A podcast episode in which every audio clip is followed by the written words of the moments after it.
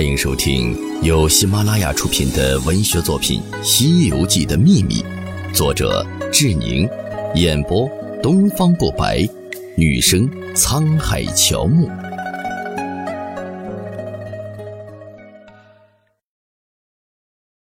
第三十九章：真假美猴王六耳猕猴一。《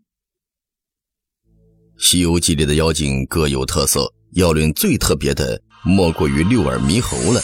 其与孙悟空上演了一出真假猴王的好戏。与孙悟空一模一样的六耳猕猴，在取经路上诡异的出现，且只有如来才知道有此一种的存在，其他的神仙，包括神通广大的观音，都没有听说过，无法分辨。除了地藏王菩萨的谛听，听出点门道，还不敢说破。托塔天王的照妖镜也照不出真假，有说是假猴王是真悟空变的，有没有证据呢？试听结束，欢迎至官方版订阅收听。